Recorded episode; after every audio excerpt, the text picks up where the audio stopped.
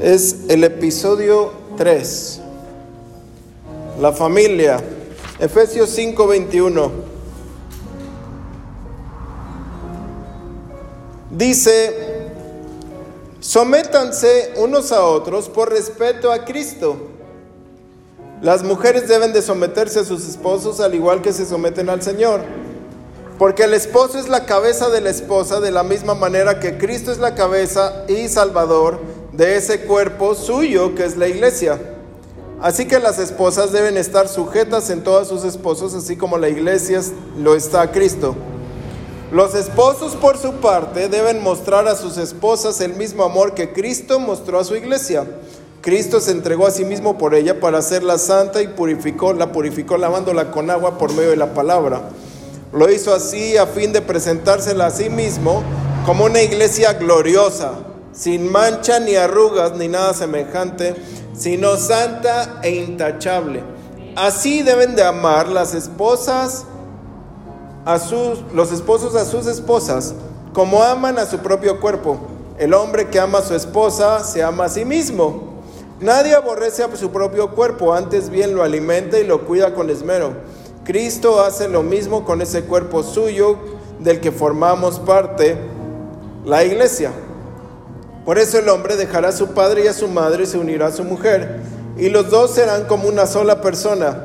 Sé que esto es como un misterio difícil de entender, pero ilustra la manera en que Cristo se relaciona con la iglesia. Así que, repito, el esposo debe amar a su esposa como a sí mismo, y el esposo y la esposa debe de respetar a su esposo. Amén. Cuando Adán y Eva pecaron, que hemos visto esto, este, por, cuando terminemos toda la serie, va a estar en Spotify. Pero lo, hemos recordado que Adán y Eva fueron la, la primer familia que el Señor creó, ¿no? Y que Dios estaba viendo en generaciones y ya estaba viendo a Caín, Abel, Seth, Enos, Twur, tan solo al, al ver a Adán y a Eva, ¿sí? Y cuando Adán y Eva caen, el Señor tiene que rescatar lo que Él espiritualmente está viendo. Yo creo que después de que terminemos esta serie vamos a hablar un poco de, o muy a fondo, de Génesis 2 y la caída realmente de Adán y Eva. ¿Cómo fue? ¿Por qué cayeron y de dónde cayeron? Como decía la vez pasada la pastora, el árbol de la vida y el árbol de la ciencia, del conocimiento y el bien y el mal. ¿Qué es? Eh, y vamos a entrar más profundo ahí porque es necesario que entendamos que la familia es igual que nosotros, se, se compone de un, es un ser espiritual. Yo no sé si ustedes han visto que la familia, alguien se siente mal y toda la familia se siente mal. Y que tú llegas y tú dices, ¿qué pasó? Y, y sabes que algo pasó en la familia. Contrario que cuando alguien está enfermo Tú dices, eh, está enfermo X, ¿no? Pero es un, no sé si la palabra correcta sea ente espiritual, un grupo, algo espiritual que Dios forma. Cuando Adán y Eva caen, se pierde esa familia. Se pierde lo que Dios creó. Y entonces, desde la eternidad, el Señor Jesús está buscando con quién estar espiritualmente y, la, forman la iglesia, que somos la esposa espiritual. Sí, somos la familia. Está, está buscando una familia, no está buscando un grupo, un, ciertas personas, está buscando una familia. Y por eso en Efesios Pablo nos está diciendo, pongan bien atención, así funciona la familia de Cristo. ¿Sí? Porque la familia se había perdido. Lo que más ataca al diablo es la familia.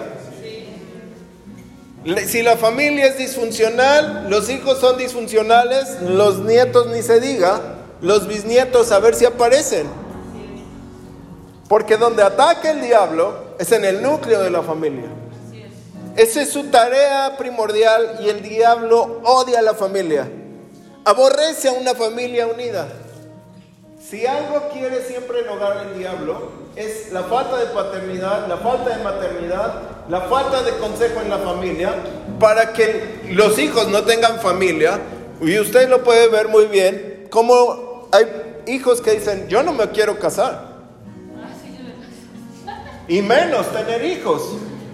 ¿No?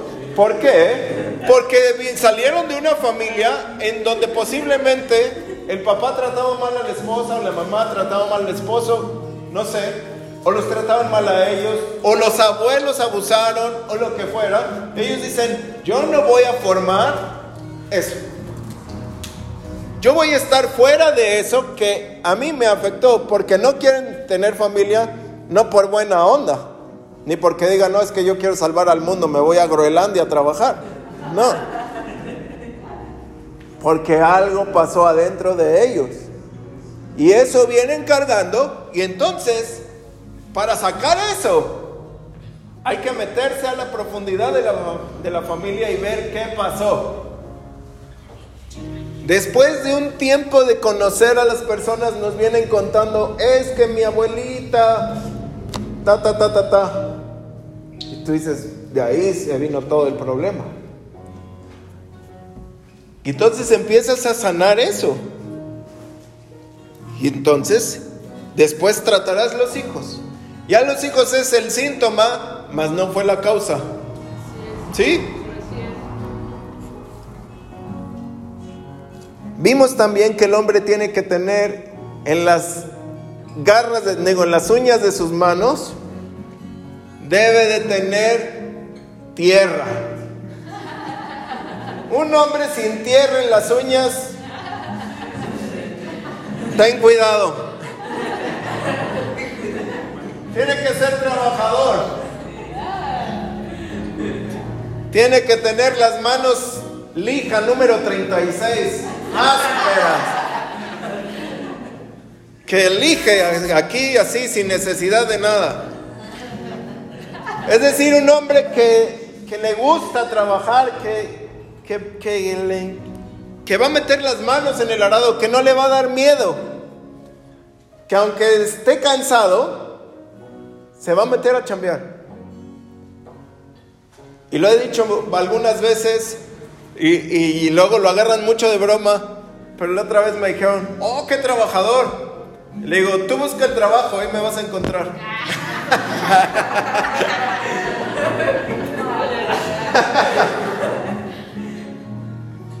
si hay que hacer algo y me toca, hay que hacerlo.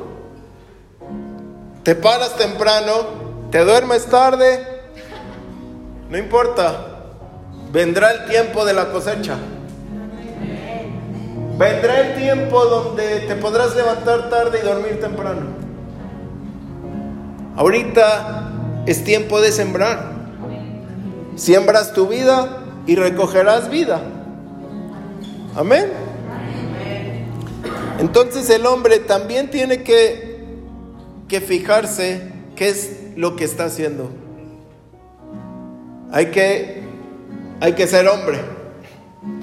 Amén. El hombre debe de funcionar como el apóstol de la casa. El apóstol es el que da estructura y visión.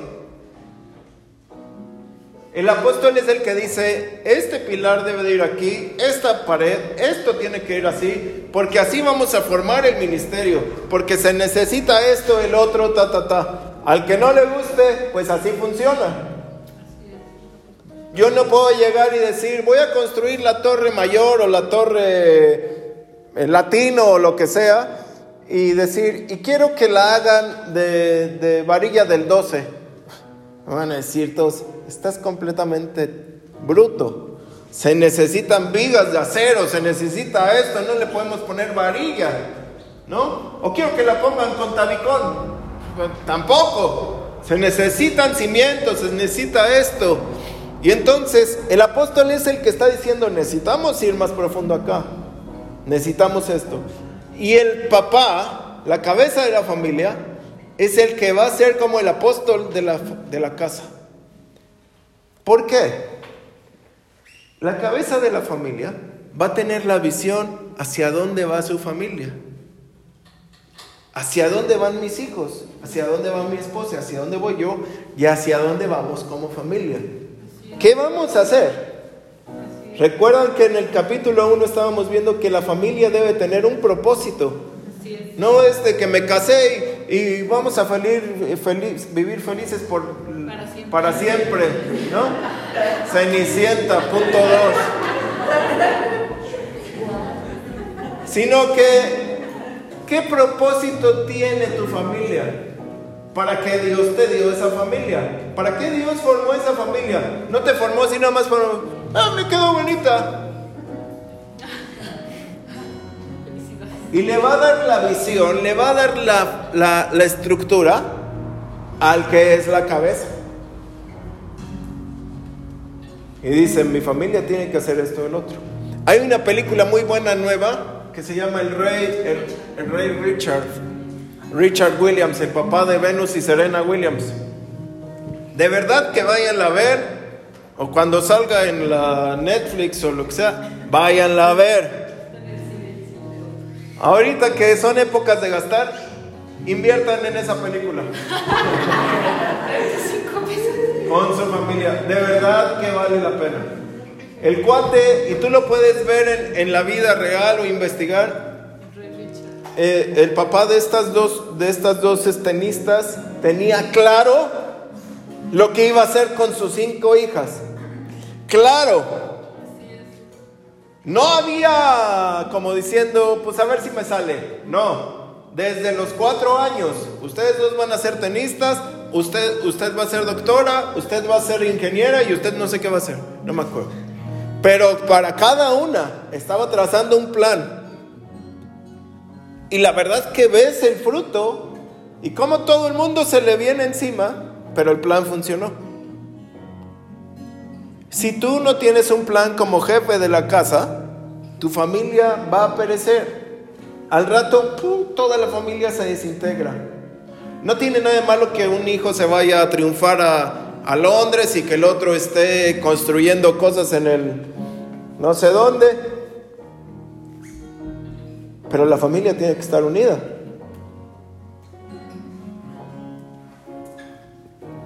Y así es que el hombre el varón es el apóstol de la casa, el que da la estructura, los cimientos, la firmeza, el que da la seguridad.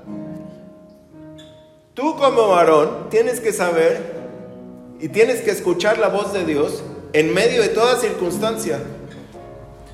Y cuando las cosas están mal, si tu cimiento lo que echaste está bien, dices, Dios me dijo que de esta vamos a salir.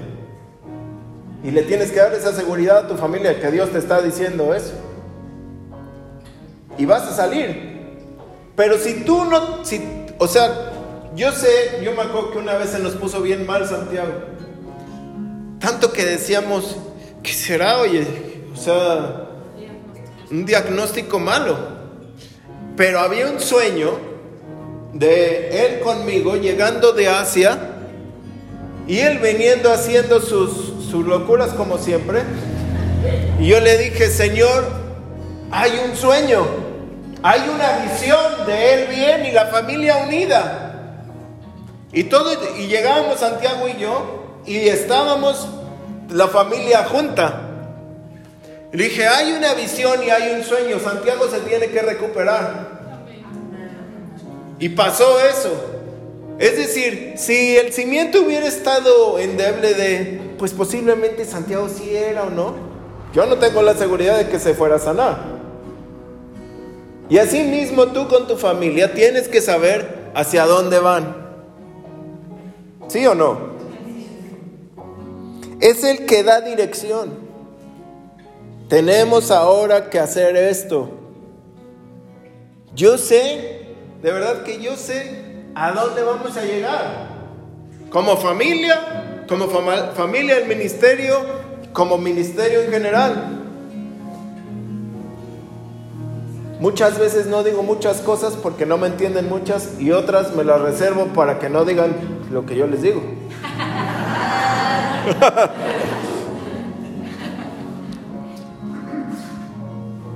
Pero le digo a mi familia tenemos que hacer esto, tenemos que hacer el otro, tenemos que arreglar esta cosa, tenemos que, que ir acá porque tenemos que llegar a este lugar. Tenemos, estoy dando la dirección, ¿sí? Y es el que da la firmeza para la conquista.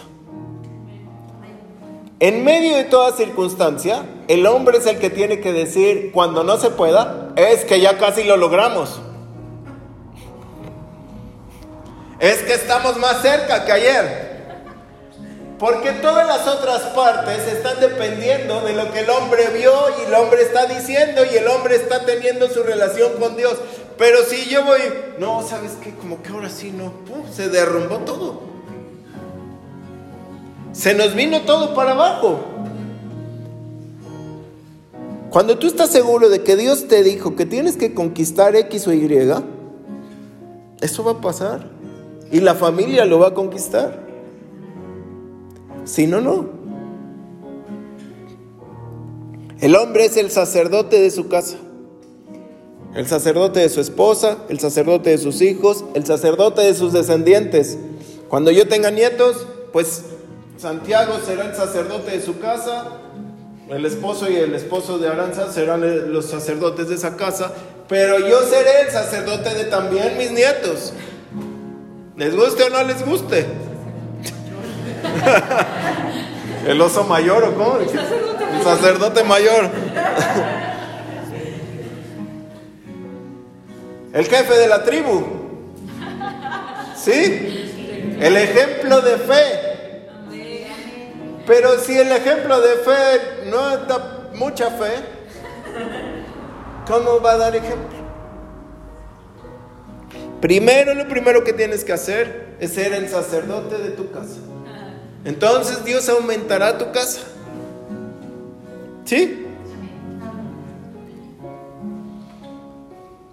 es sobre quien primero cae la bendición, la cabeza. Antes yo pensaba de esta manera, primero mis hijos, mi esposa y al final yo. Ahora se escucha al revés, muy tonto, muy presumido. Primero yo, luego mis hijos y mi esposa. ¿Sobre quién cae la bendición? Dice, la, la unción es como el aceite que cae sobre la cabeza y se va hasta las barbas de Aarón. ¿No? Es como los hermanos, que los hermanos de quién son? De la familia. Juntos, reunidos. Entonces, la bendición cae sobre la cabeza y se reparte al cuerpo. ¿Sí? Cuando Dios empezó a acomodar eso, antes todos los regalos llegaban primero a mi esposa. Pedíamos los dos la misma cosa en Amazon. Primero le llegaba a mi esposa, después a mí. Primero le regalaban a mi esposa, después a mí. ¿Por qué? Porque yo ponía siempre todo al revés. Hasta que Dios me dijo, primero, o sea, un segundo después le compras a ella si quieres, no importa. Pero primero te compras tú y después allá. Así funciona, hijo. No me voy a decir, es que el otro año le toca a mi esposa. Es ese mismo día, ¿eh?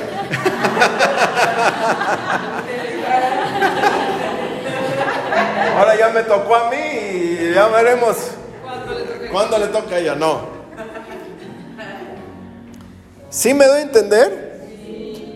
Porque así va a funcionar. Así es el ciclo de la bendición. El papá es el que instruye a los hijos en el camino. Es el que mayor autoridad tiene y el que mayor autoridad le, ¿cómo se llama? Cuando le piden cuentas. Instruyes al niño tú como papá y entonces sobre ti viene bendición. No lo instruyes, sobre ti viene juicio. Entonces tenemos que instruir a nuestros hijos en el camino de Dios. A veces soy más, no, a veces, soy muy exigente con mis hijos. Yo creo que como pastor, como ministro y todo, uno muestra todo el amor aquí y a veces en la casa flaqueamos en esa, en esa situación. Y tienes que saber que Dios sana. A veces con los hermanos de la iglesia mostramos mucha bondad y con los hermanos en nuestra casa mostramos mucha severidad. Porque conocemos todo el trasfondo de ellos y decimos, pues eso te pasó por andar, ¿no? Pero aquí con el de la iglesia decimos, voy a orar por ti. Yo sé que aquí no, pasará en otros lados, pero...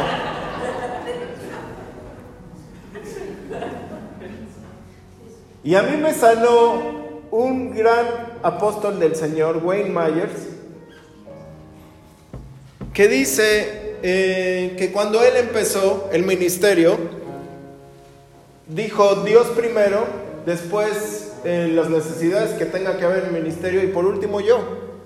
Después se casaron cambiaron un poco la fórmula, Dios primero, y después eh, él y su esposa y en las necesidades o algo así. Y cuando tuvieron hijos ya no cambiaron la fórmula, siguieron actuando igual. Y dice, dice él, la fórmula tiene que cambiarse. Tu primer prioridad, lo número uno, es tu casa. Cuando lleguemos al cielo, o cuando Dios nos pide cuentas aquí, dice, oye, ¿y tus hijos cómo están? Tú no le puedes decir, ah, mira, Ángel, mi hijo.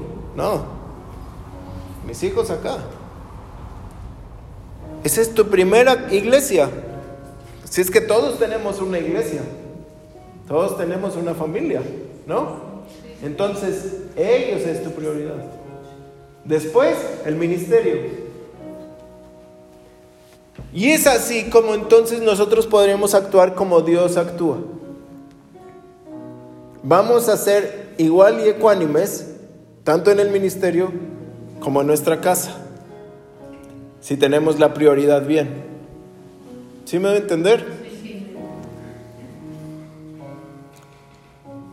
A veces soñamos con la familia Ingalls, que sea nuestra familia. ¿Sí se acuerdan de la familia Ingalls?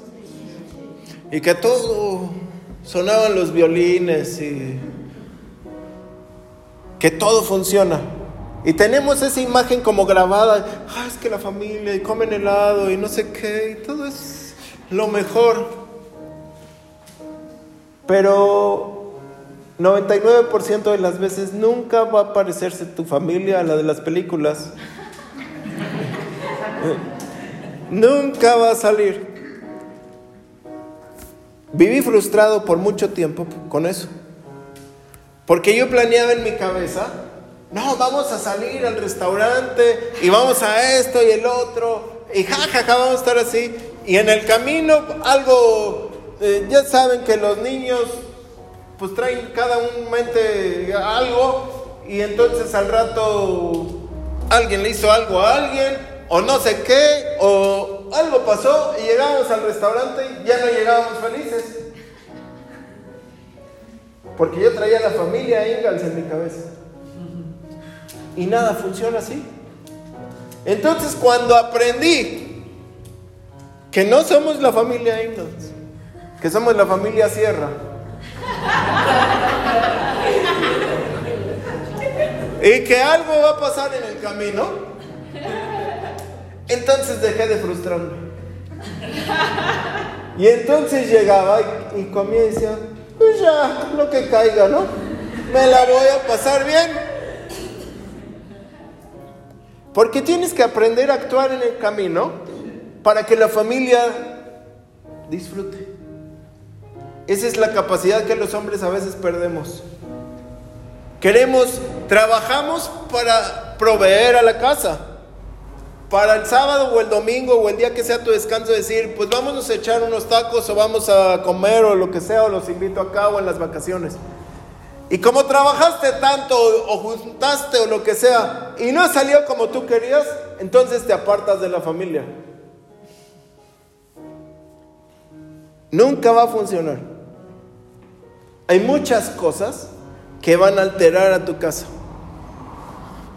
Cuando tú aprendas eso, vas a saber cómo manejarlo.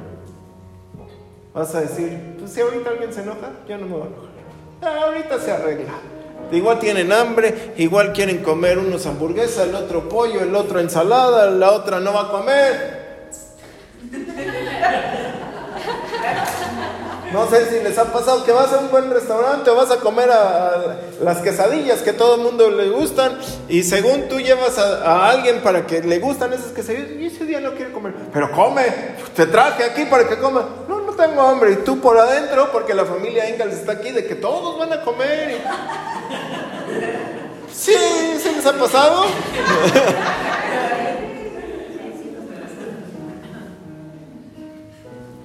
Entonces, cuando tú aprendes que eso es normal, va a dejar de afectarte el diablo ahí. Porque cuántas veces también dices, ya mejor no salgo. A la otra ya no los invito.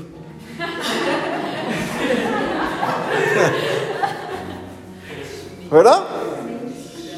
Dice, tanto me estoy fregando para que no me lo agradezcan. ¡Yuhu!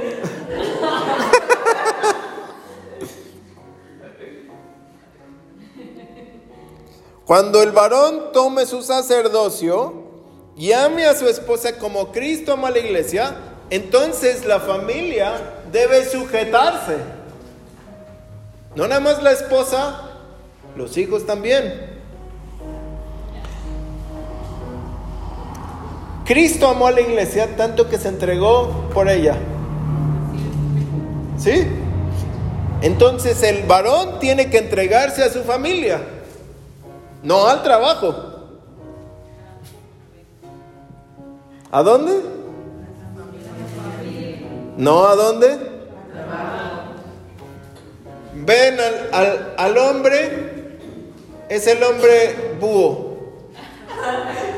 Solo en las noches ve.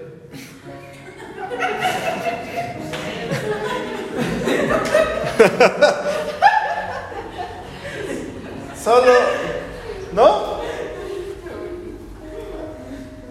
En las mañanas nunca aparece. Todo el tiempo está en el trabajo. Y en las noches va a su casa el hotel. Solo duerme ahí y se va. Entonces nunca ir, pero el domingo dice, pero es que tenemos que hacer esto porque ta, ta, ta. No, nunca estás en tu casa. El teléfono no sirve para sujetar a nadie. Tienes que estar en tu casa. No sé cómo le vas a hacer, no sé si tienes que tomar una dirección o redireccionar tu vida y decirle a Dios, o me aumentas el sueldo y me bajas el tiempo de trabajo, o a ver cómo le hago, pero si me pides cuentas por mi familia, tengo que entregarlas bien. Dios no te va a decir, a ver cuánto ganaste y cuánto diste de diezmo. Y de ese diezmo, de ese 90 o de ese 85 que te quedó, ¿cuánto diste a tu familia? Ah, no, sí está bien. Y pues están en pecado y todo, pero las cuentas salen bien. No.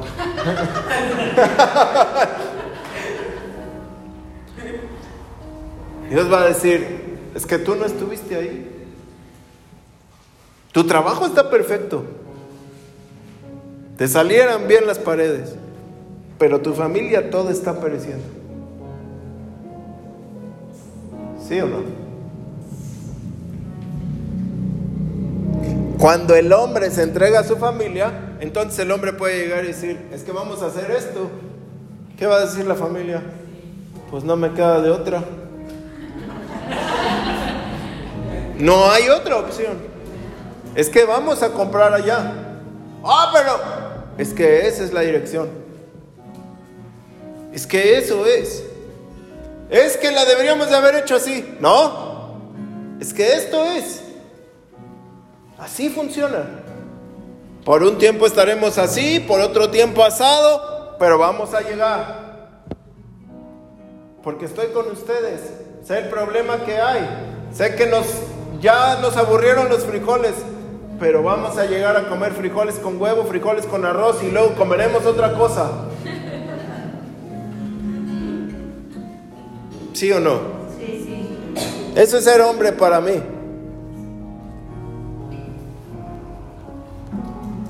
Ahora, la esposa debe, como dice ahí, de estar sujeta al esposo, ¿no?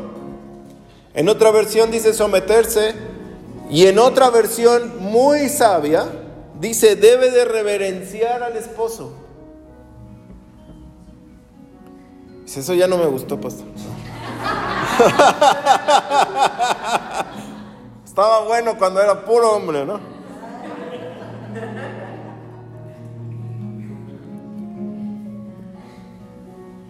Y la mujer ha venido también en México y en la historia, y no solamente en Latinoamérica, en muchas partes del mundo, ha venido construyendo un machismo.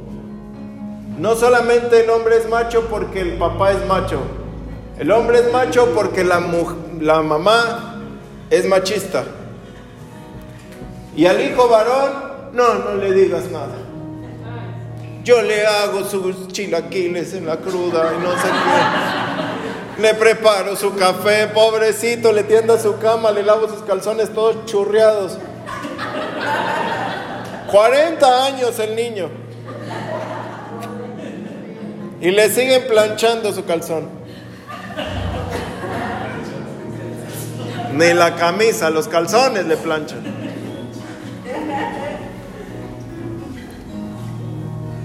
Y es un bueno para nada. Entonces cuando tocamos ese tema en la iglesia, la mujer no sabe cómo sujetarse. Porque ha creado el machismo. Porque ha vivido en una cultura machista y ahora está cultivando machos.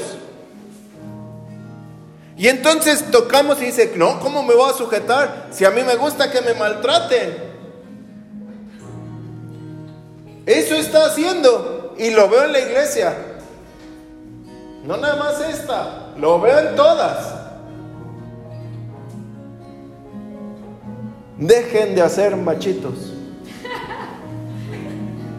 Yo me acuerdo una vez que mi mamá, no sé qué tanto hicimos, mi hermano y yo éramos ángeles caídos. éramos, pues de verdad. Y entonces una vez no sé qué hicimos, vivíamos aquí en Los Sabinos, y a las 8 de la noche mi mamá se enojó y dice, pues no sé qué, o sea, en vez ya de regañarnos, dice, lavan toda su ropa a mano a las 8 de la noche. Y entonces tú veías a mi hermano y a mí yo tenía 10 y él 14 ya habrá quedado y pantalones de mezclilla con jabón exprimiéndolos y exprimiéndolos y exprimiéndolos y no se les quitaba y ya bien cansados así, no sé hasta qué hora terminamos. Después, no sé qué otra locura hicimos. Dice, pues arreglan no sé qué del baño. Y ahí nos tienes en, en la noche otra vez, arreglando un bastón y cortándolo con un, con un alambre, un bastón de, madera y cortándolo con un alambre para arreglarlo y ahí en la noche tratando de arreglar lo que habíamos hecho. Y muchas cosas. Y me acuerdo de muchas, muchas cosas que mi mamá nos, nos enseñó. Y yo creo que en algunas en, en ciertas cosas Dios mismo me fue tratando y me sigue tratando porque venimos de una cultura de machismo. Pero no soy macho. 100% se los puedo decir cara a cara, no soy macho. Se los puede decir mi esposa. Regaño.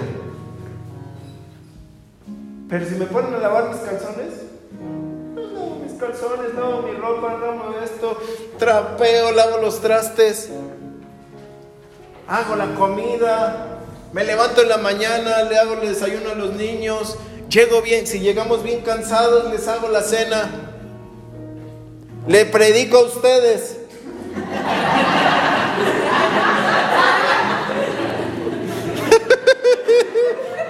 Yo les dije que se iba a divertir. Es decir, Eh, tomo a mi esposa en cuenta. Decisiones, a veces se me chispotea porque tengo muchas cosas, voy pensando en muchas cosas, pero siempre es, ¿qué vamos a hacer? ¿Cómo esto? ¿Cómo el otro? Si ella me va a decir algo, a veces me enojo porque yo ya traigo todo el plan, soy así, ya vamos para allá, síganme. Y todavía ni, dice, no, pero ¿cómo? Digo, ah, sí, entonces, pero el macho no. Y la mujer en México ha criado muchos machos. Deje de criar machos. No te van a amar. Por más que los solapes, se te van a ir.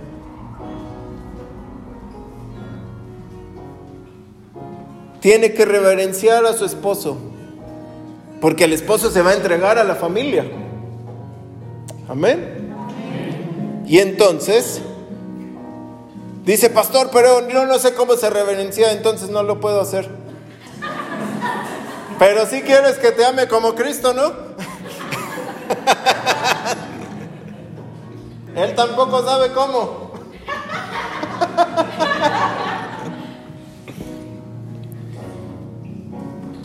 Las mujeres deben sujetarse a lo que la buena y excelente cabeza dice. Muchos, y yo he escuchado mucho esto, como es la cabeza me sujeto y me sujeto y me sujeto, pero no saben ni lo que están diciendo a la hora de decir sujetarse o reverenciar. Reverenciar significa no dar excusa o señalar culpables. Cuando el hombre toma una decisión y de repente por X razón cayó el dólar y el, toda la familia invirtió en el dólar, ¿no? Y la mujer va a decir, te lo dije.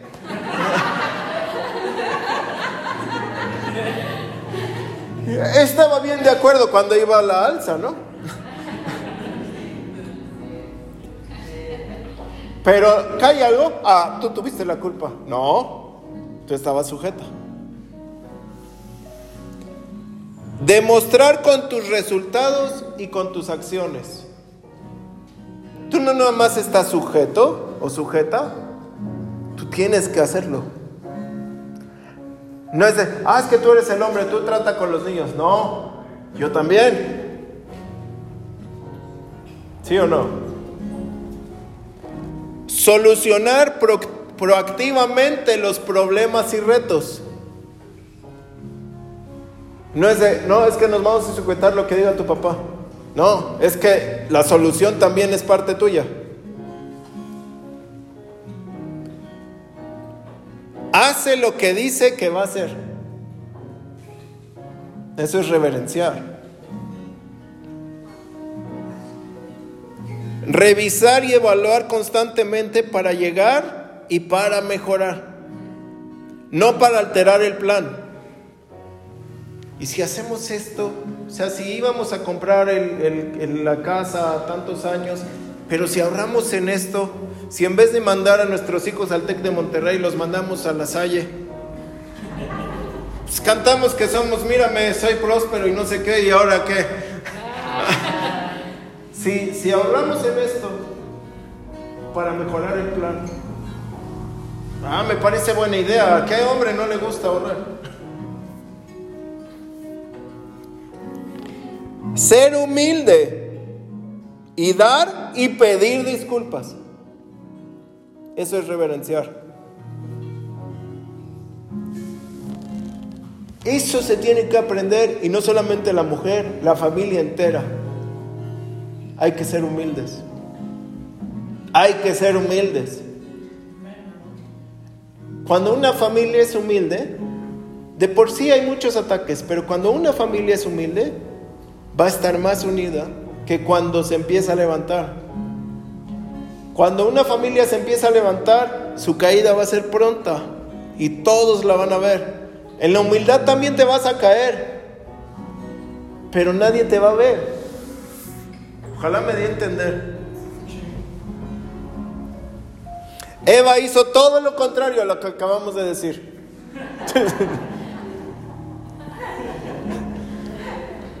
el esposo que me diste. La serpiente me engañó.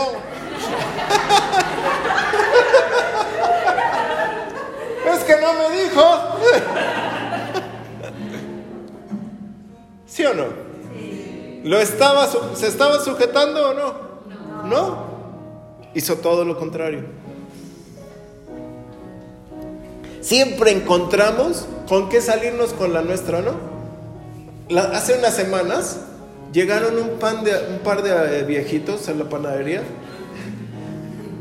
y llegaron con, conmigo, estaba Bernardo y estaba yo.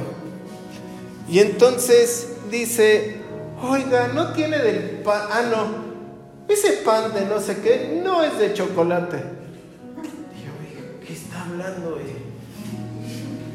Dije, no, este es de café con chocolate. No, es de no sé qué. Dice, el joven nos mintió. Y dije, ah, Así de plano. Y yo dije, no, no, no. O sea, ella, la persona no sabía que yo los hacía. Dije, ese pan se hace así y así. Y dice Bernardo, es que yo les dije. Siempre nos queremos salir porque ella no le supo como la persona estaba esperando. Y entonces siempre va a haber una de, es que a mí no me dijiste. No, a mí, yo lo hice porque yo tenía que solucionar, el pastor dijo. Siempre el espíritu de Eva, porque no nada más ataca a las mujeres, es salirse con la mía. Es que Natalia fue lo que...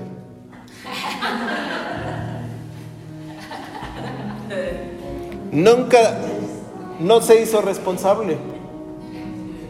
Ya que los viejitos vieron que no era yo, dijeron, ah, él tuvo la culpa.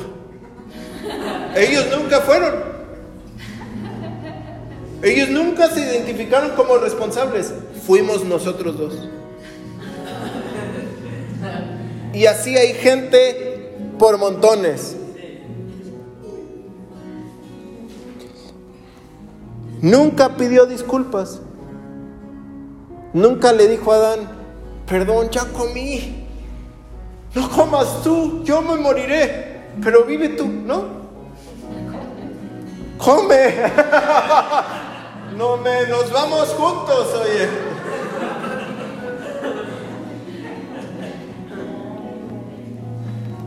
Es decir, la mujer que se sujeta no va a tener que, o sea, bueno, va a, pedir disculpas porque todos la vamos a regar, pero no va a tener que pedir disculpas por hacer caer al otro. Hice esto, ya no, no salió el problema en la escuela, el hijo, esto, el otro, todo se me fue de las manos.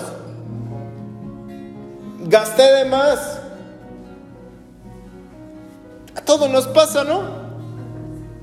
¿Sí les ha pasado? Haces el presupuesto de la quincena y parece docena.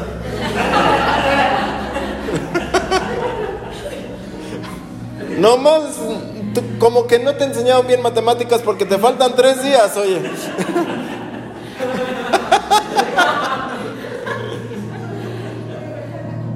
Entonces, o gastaste más, o gastaste esto, o se enfermó tal, tomaste la mala decisión de comprar la medicina que no era, no sé. Perdón, hice esto mal. No pasa nada. El otro tiene que perdonar y decir, sí, es cierto. Todos la regamos. Pero no a la disculpa de, te hice caer a ti, oye. ¿Sí me va a entender? Sí. Ahora, la mujer sabia edifica su casa, ¿no? ¿Sí o no? Sí. La casa la tiene que proveer el hombre. Dios puso al hombre en la casa del Edén. ¿Quién le dio casa a la mujer? El hombre. El hombre. ¿De yo estaba ahí? Entonces, ahí está la casa la mujer la tiene que edificar. No es que le va a poner ladrillos y va, tú construyela y a ver cómo le haces.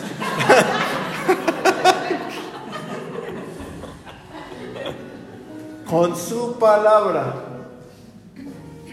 El hombre dice, nosotros vamos a llegar y conquistar todo Londres. Entonces la mujer va a decir, y tú vas a ser quien va a ser responsable del ministerio este. Y tú vas a estar eh, encargado del otro. Y tú vas a hacer esto. Y tú vas a hacer el otro. Y tú vas. Y la mujer es la que está, como es la que más está en la casa, es la que más tiene que estar edificando toda la casa. Y en esta casa no va a faltar en la mesa. Y en esta casa va a estar esto. Y en esta casa va, no va a haber este, falta de provisión. Y en esta casa este, siempre hay abundancia. Y en esta casa mis hijos son como olivos en la mesa. Y en esta y está edificando la casa. Y está siempre, llega el esposo con problemas porque X pasó, porque pasó el, problema, se le robaron, perdió el dinero, se cayó la bolsa de valores, no sé. Pero la esposa va a decir, pero Dios nos va a mantener. Y el esposo dice, sí es cierto, está edificando la casa. ¿Sí? tanto en lo espiritual como en lo natural. Una mujer sabia, y yo lo veo con mi esposa que es sumamente sabia, ella tiene eh, algún, algún ingreso o, algo así, dice, vamos a adornar la casa, vamos a hacer esto, vamos a arreglar esto. Está edificando la casa. Y también lo edifica en lo espiritual. Siempre está, saca unos estudios y unas cosas que edifican mi vida, edifican a nuestros hijos. Siempre edifica el ministerio. Porque esa es la mujer sabia. Amén. Amén. A ti Dios te va a dar tu casa. Entonces tú vas, la edificas. Lo que el, Señor está haciendo en tu esposo, tú vas, lo edificas. No lo destruyes. ¿Qué haces? Para arriba. Contrario,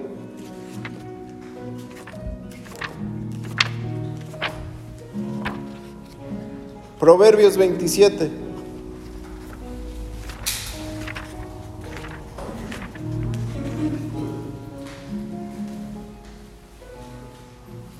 15. Dice, como gotera constante en día lluvioso es la mujer que constantemente pelea. La canelita. Siempre está peleando. La Rocky le llaman.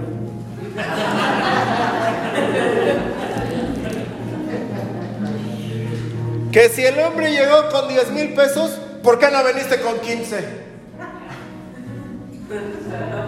Que si le robaron, ya ves, por bruto. Que eh, si se quedó en la casa porque era sábado, porque no te fuiste a trabajar. Que si sí fue, te hubieras quedado. Y siempre quiere pelear. Con todo. Con la comida, con los hijos, con el quehacer, con, la, con el vestido, con la lavadora, con esto, con el otro, con, el internet, con el infinitum, con todo va a pelear. Es que ya no sirve el wifi, entonces llama a la compañía, me voy a pelear con ellos.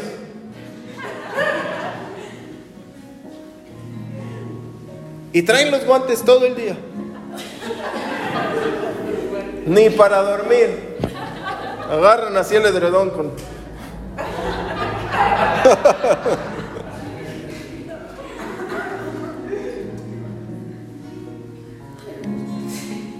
Pero dice que es una gotera constante en día lluvioso. Estuvo mal edificada. Porque una casa bien edificada no tiene goteras. llueve, tú dices, aquí no. Aquí no hay gotera. Cuando llega la prueba, porque las pruebas llegan, la lluvia no te va a entrar. La lluvia va a ser para bendición. Pero cuando la bendición, porque la lluvia es bendición, cuando la bendición llega a la casa donde una mujer le gusta pelear, la bendición no va a ser bendición, va a ser maldición. La lluvia es bendición. ¿Y cómo va a haber bendición en una casa donde siempre hay pelea? Yo no digo, y lo dije el martes pasado, va a haber peleas. Somos cabezas, corazones, pasado, muchas cosas pasan en nuestras vidas. Eh, a veces eh, eh, como hombres queremos que nuestra casa sea la, que la Eagles, la, la, no sé, los Walsh de Beverly Hills 90-210, la mejor familia, ¿no?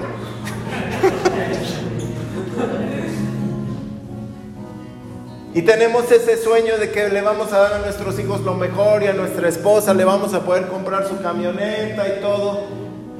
Y la esposa trae otra cosa y vamos a pelear. Se va a pelear.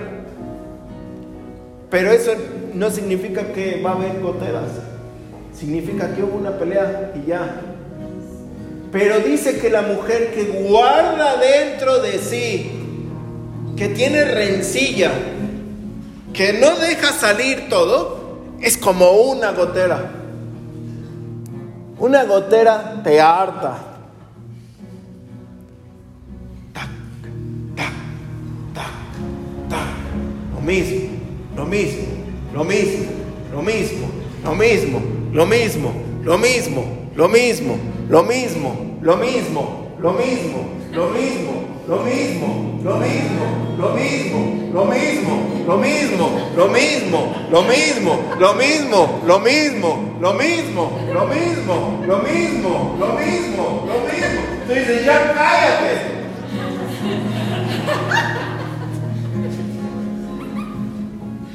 Es que aquí nos gusta el pan bimbo, no sé qué. ¿Por qué trajiste el otro? Es que no había. No, regrésate. Tú dices, ya,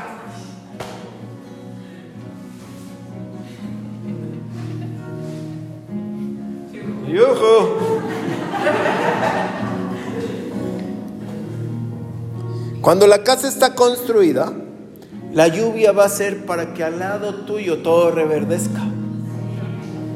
Amén. Si tú eres más inteligente, dices, hasta puse una cosa para almacenar el agua.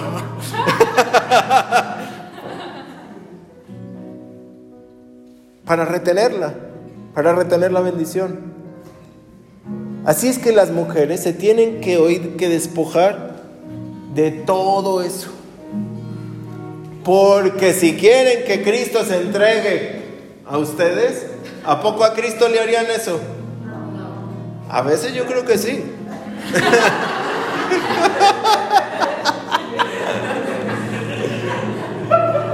si nos lo hacen a los esposos.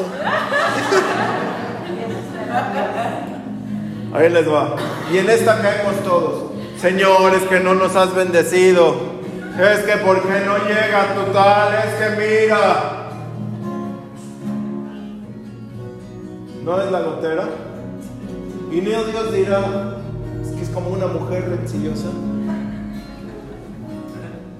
Es que estoy escuchando lo mismo.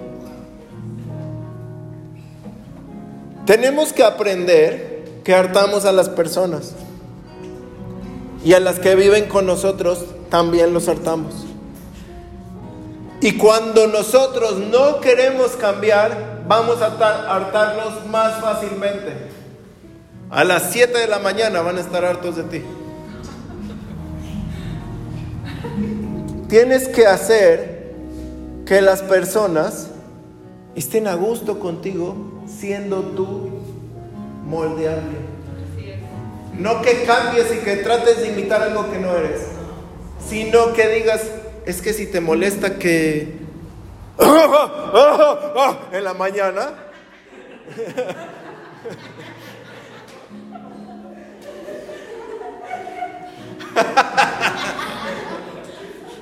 lo voy a dejar de hacer.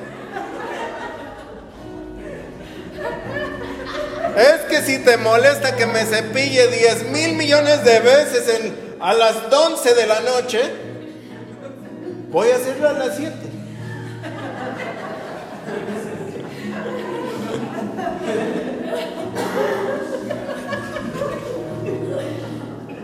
Porque voy a hacer que tú me ames más y yo te voy a amar más. Me voy a entregar a ti hasta en lo más mínimo. Para que tú también te entregues a mí hasta en lo más mínimo. Tómate un vasito de agua, ya no le...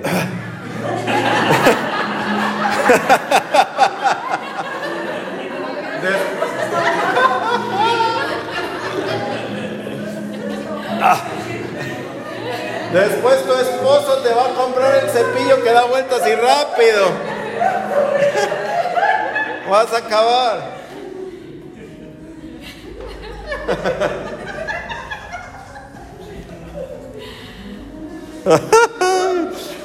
Yo les dije que se iba a reír.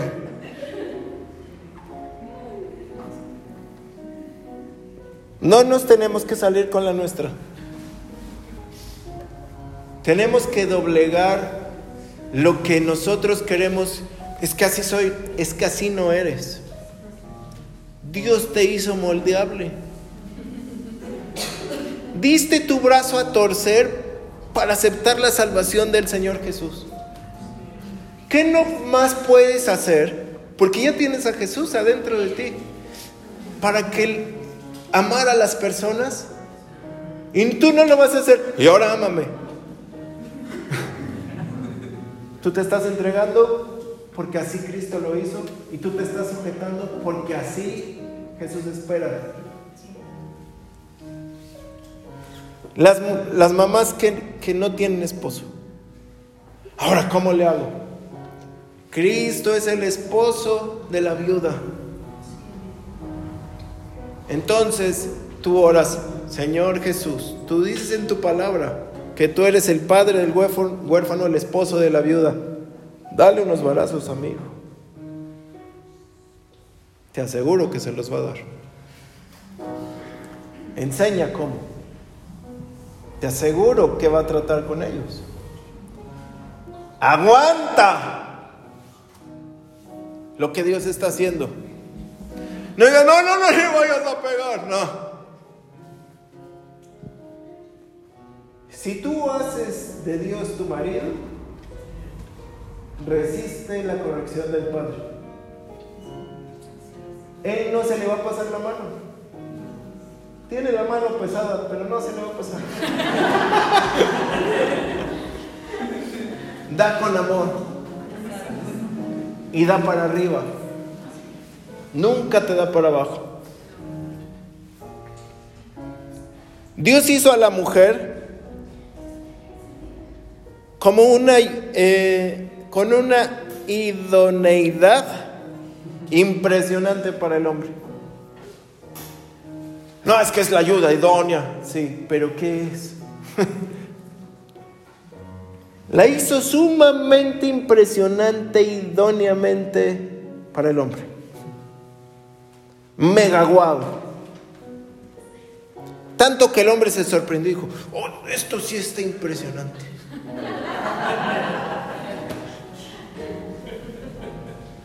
En todos los animales, el más impresionante siempre es el macho. El león, tú ves al, macho león y dices, wow, qué impresionante. En el tigre, el tigre macho, impresionante. En los perros, el perro, el macho, impresionante. Pero en las mujeres, la más, el, comparas la belleza de los hombres y la mujer, la mujer siempre es más bella. Por eso el hombre se quedó impactado. ¿Cómo, cómo? Es más guapa que yo.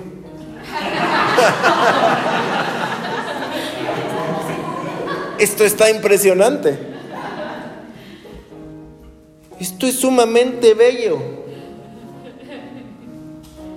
Es idónea para mí. Ser idóneo significa que reúne todas las condiciones necesarias para completar y complementar alguna parte. La mujer reúne todas las condiciones necesarias para completar y complementar al hombre. Todo. Al hombre, el hombre carece de, como le llaman, el sexto sentido. ¿No? La pericia de que algo está raro. La mujer ahí está, idónea. El hombre dice, tengo que ir para allá. La mujer dice, ¿cómo vamos a llegar? Ah, pues sí, ¿verdad? Se me había olvidado.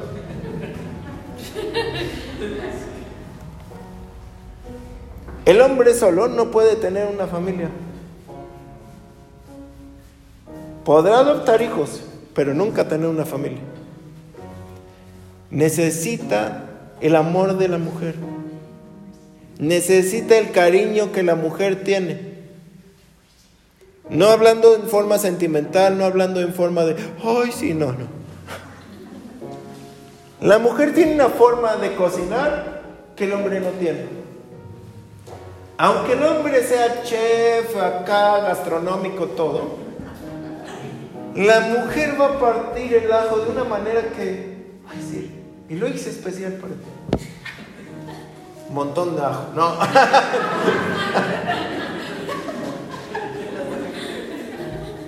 No va a ser especial. Porque eso le está saliendo del corazón. El hombre no. El hombre va a cumplir. Ya comimos hot dogs. ¿No? Ya hicimos esto. Ya, cumplí. La mujer va a decir, ¿cómo lo quieres? ¿Asado? ¿Hervido? ¿Esto? ¿Con aceite? ¿Con mantequilla? O no sé qué. Nada más íbamos a comer hot. Se va a preocupar por todo. El hombre va a cumplir, la mujer va a ir más allá.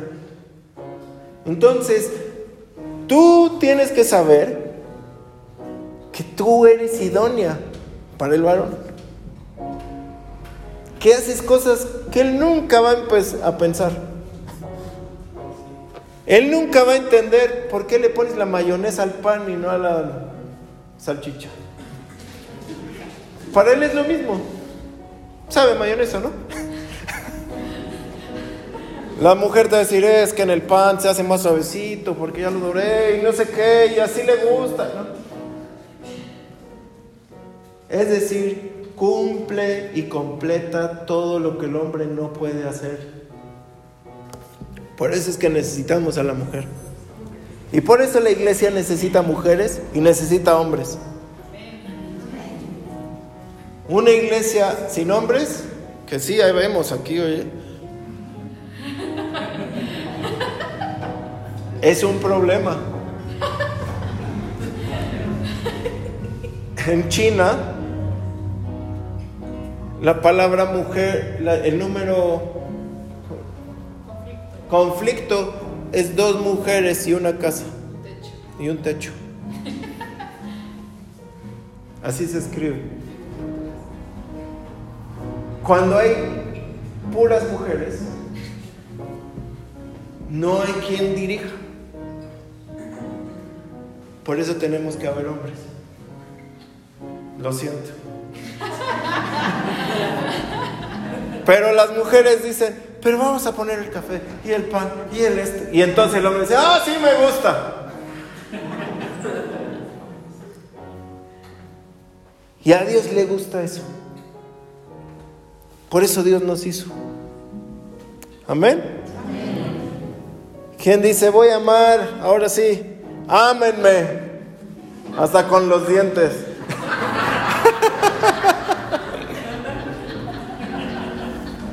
Vamos a orar.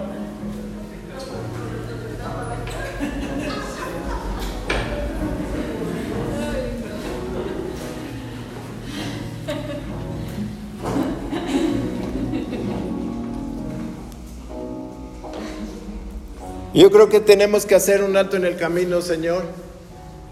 Y tenemos que, que evaluar nuestra casa, nuestra familia, nuestro propósito como familia, como esposo, como esposa, como padre, como madre y como hijos.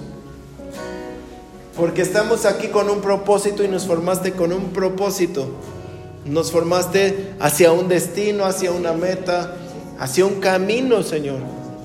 Y a veces el enemigo se ha metido tanto en nuestra familia, tanto en nuestra vida, tanto en nuestra casa, que la lluvia ya no sabemos ni si es afuera o es adentro, Dios.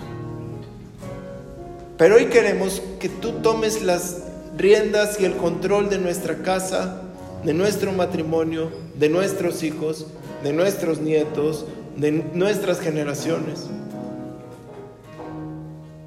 No queremos seguir así. Tú te entregaste a, la iglesia, Señor Jesús. Y a veces nos cuesta sujetarnos a ti como iglesia. En general o aquí. Y no queremos ser así, Señor. Lo que tú digas, eso haremos. Avanzaremos como tú nos digas. Nos moveremos a donde tú nos digas. Vamos a conquistar, Señor, y a seguirte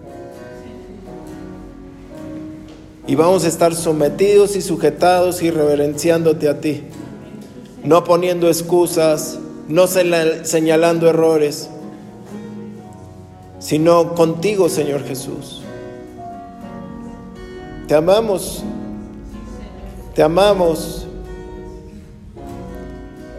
Señor, y como varones también tomamos esa decisión. Nuestra familia es primero. Y si se nos había olvidado, lo volvemos a decir hoy, Señor, nuestra familia es primero. Nuestra esposa, nuestros hijos, nuestros nietos, nuestra descendencia es primero, Señor. Vamos a instruir a nuestros hijos en el camino, Dios. Hoy, Señor, hacemos ese alto en el camino y ayúdanos a resguardar nuestra casa y nuestra familia. No queremos seguir si nuestra familia está mal, Dios. Si hay algo que está estorbando para que la bendición llegue, Señor, hoy ayúdanos. Y toda rencilla guardada en las mujeres, Dios. Toda rencilla guardada en el corazón. Hoy, Señor, sana eso. Sé tú, Espíritu Santo, el que mete la mano en el corazón de cada una. Y que se acabe esa pelea, Dios. Que se acabe esa contienda. Que se acabe esa necesidad de tener la razón. Que se acabe esa necesidad de estar por arriba. Hoy en el nombre de Jesús. Y no queremos ser, Señor, como esa gotera sino que tú nos veas como esa mujer, Señor, al ministerio que edifica tu casa. Que este ministerio, Señor, va a cambiar radicalmente la historia de México. Los hijos de esta casa, Señor, estarán ungidos, llevando milagros por las calles, sanando enfermos, restaurando al caído, Señor, levantando a miles y cientos de personas, Señor, que se construirán sedes, se construirá con cada uno, Señor, iglesias en sus casas, que cada uno, Señor, vivirá cosas portentosas contigo, Espíritu Santo, y que en sus casas Llegarán personas y familias, decenas de familias, a escuchar la palabra de Dios. Que cada uno, Señor, será un sacerdote, que cada varón será sacerdote de su casa y que los edificará con el Espíritu y con la palabra. Así como tú nos edificaste con tu palabra, Señor Jesús, y limpiaste a tu esposa con tu palabra, así como varones y como jefes lo haremos. Y que en cada casa, Señor, va a haber un avivamiento. Que decenas de familias llegan a las casas por ese avivamiento que está despertando hoy. Que ese fuego de avivamiento hoy se propague, Dios. Sujetos a la cabeza de Dios. Sujetos al apóstol. Que nunca más, Señor, volvamos a vivir lo que hemos vivido, sino que avives tu obra en medio de los tiempos. Levanta hoy al que tiene necesidad de ti. Levanta hoy al que viene por un milagro. Levanta hoy al que está esperanzado por una palabra. Al que necesita un toque de tu espíritu. Al que necesita la palabra rema, la palabra el dabar de Dios. Que dice, todo viene en camino. Todo está por llegar. No te desesperes. No pienses que ya me he olvidado de ti. He estado probando tu fe. He estado probando tu esperanza. He estado probando la entereza de tus huesos. Pero estás a nada de ver un milagro impresionante. Estás a nada de ver cómo todo lo que has soñado se ve en tus ojos. Con tus mismas manos lo vas a tocar. Estás a nada de ver un avivamiento en tu casa, en tu familia. De ver cómo sanas, sanan en tu casa. Estás sanada de ver el favor de Dios. Estás sanada. Sana en el nombre de Jesús.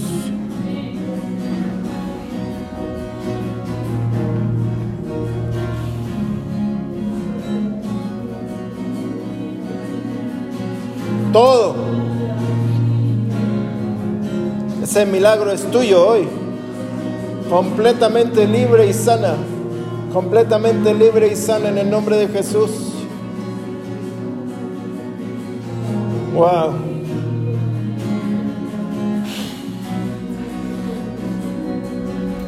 En el nombre de Jesús. Gracias Dios. Gracias Jesús. Este tiempo es creado para ti, un nuevo tiempo, una nueva oportunidad unos cimientos firmes. Ya no es el tiempo de hacer remodelaciones, es el tiempo donde Dios va a hacer todo nuevo. Gracias Señor.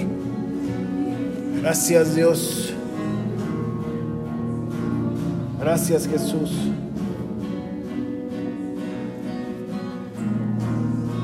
Gracias Espíritu Santo. Es un tiempo y una hora nueva. Es el tiempo de estar sujetos.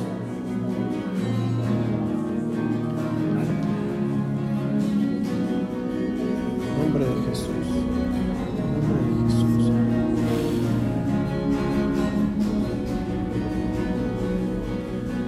Gracias Señor. Gracias mi Dios. Gracias por lo que viene para tu vida. Gracias por lo que viene. Gracias Dios. Gracias Espíritu Santo. Pon la silla.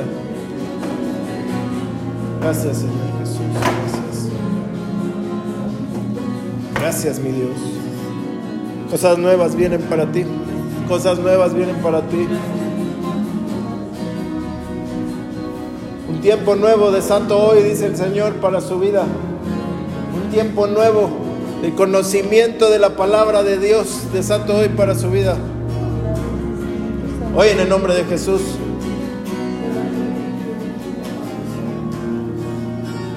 Gracias mi Dios. Toma el sacerdocio. En nombre de Jesús. Resana en, tus, en tu sangre. En el nombre de Jesús.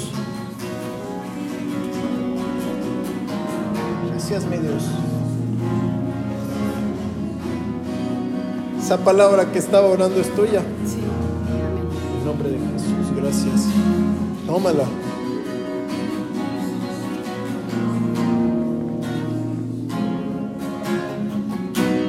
Se desata ese tiempo. Se desata ese tiempo para tu vida. Nuevo. Es nuevo. Es nueva. Hoy te doy la visión de ver lo que te estoy hablando. En nombre de Jesús.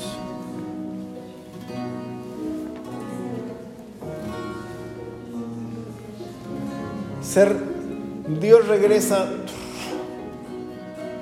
años que se comió el pulgón, el revoltón, el saltón y la langosta. Todas las cosechas que no han visto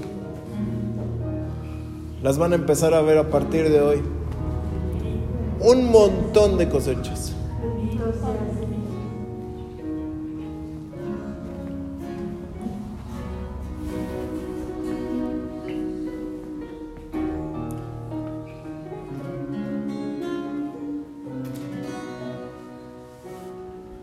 Nombre de Jesús. Esa unción de profeta y de apóstol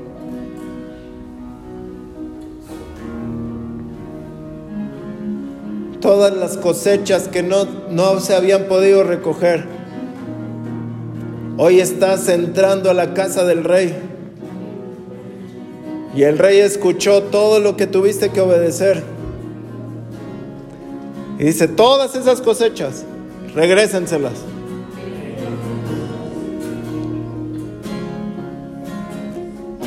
Regresen las cosechas. Denle las cosechas que no recibió. En el nombre de Jesús. Tómalas. Son tuyas.